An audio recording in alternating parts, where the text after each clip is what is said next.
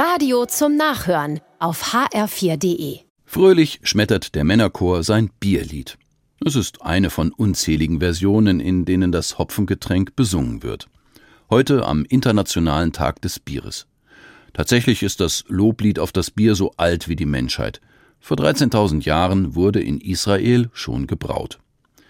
Offenbar hat es uns Menschen schon seit Urzeiten gefallen, unsere Feste mit alkoholischen Getränken zu feiern und durch den Alkohol in eine besondere Stimmung versetzt zu werden. Auch Jesus hat Alkohol getrunken.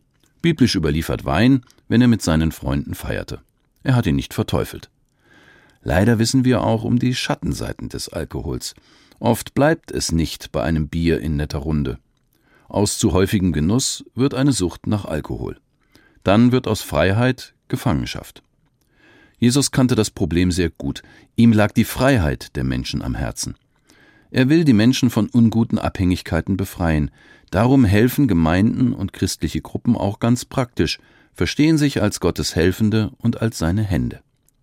Ein Mitglied unserer Gemeinde hat sich viele Jahre beim Blauen Kreuz für andere eingesetzt, den Teufelskreis der Sucht zu durchbrechen.